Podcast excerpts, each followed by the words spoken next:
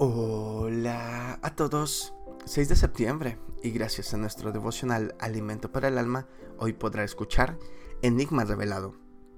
Lectura devocional sugerida es 1 Corintios capítulo 15 del verso 35 hasta el 38. Nos dice su verso 35. Pero preguntará alguno, ¿cómo resucitarán los muertos? ¿Con qué cuerpo vendrán? En la parte trasera de mi casa cultivamos un pequeño jardín Dentro de las variadas plantas florales señaló dos gladiolos y tulipanes. Hace tiempo los bulbos se plantaron allí. Cada año en la época correspondiente asoman las puntas de las nuevas plantas. Tiempo después ya crecieron y están en capacidad de florecer, lo cual en su momento acontece, para gran deleite visual. Después, como dice el salmista, pasó el viento por ella y pereció. Salmo 103.16. Y no se ve más que tierra. Los bulbos quedaron enterrados duros, muertos, aparentemente sin vida.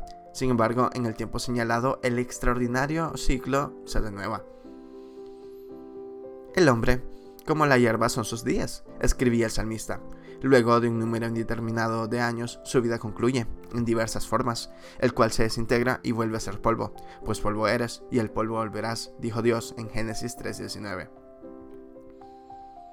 Pero la Biblia habla de resurrección, y aquí cabe la pregunta, ¿cómo resucitarán los muertos? El propio apóstol Pablo le responde, lo que siembres no es el cuerpo que ha de salir, sino el grano desnudo, y Dios le da el cuerpo que él quiere. 37-38.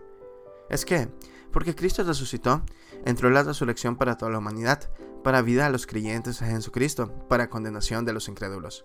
Advierto a todos los que estos conceptos están tomados de la Biblia, palabra de Dios, por lo cual son ciertos y verdaderos el cuerpo será polvo hasta ese día.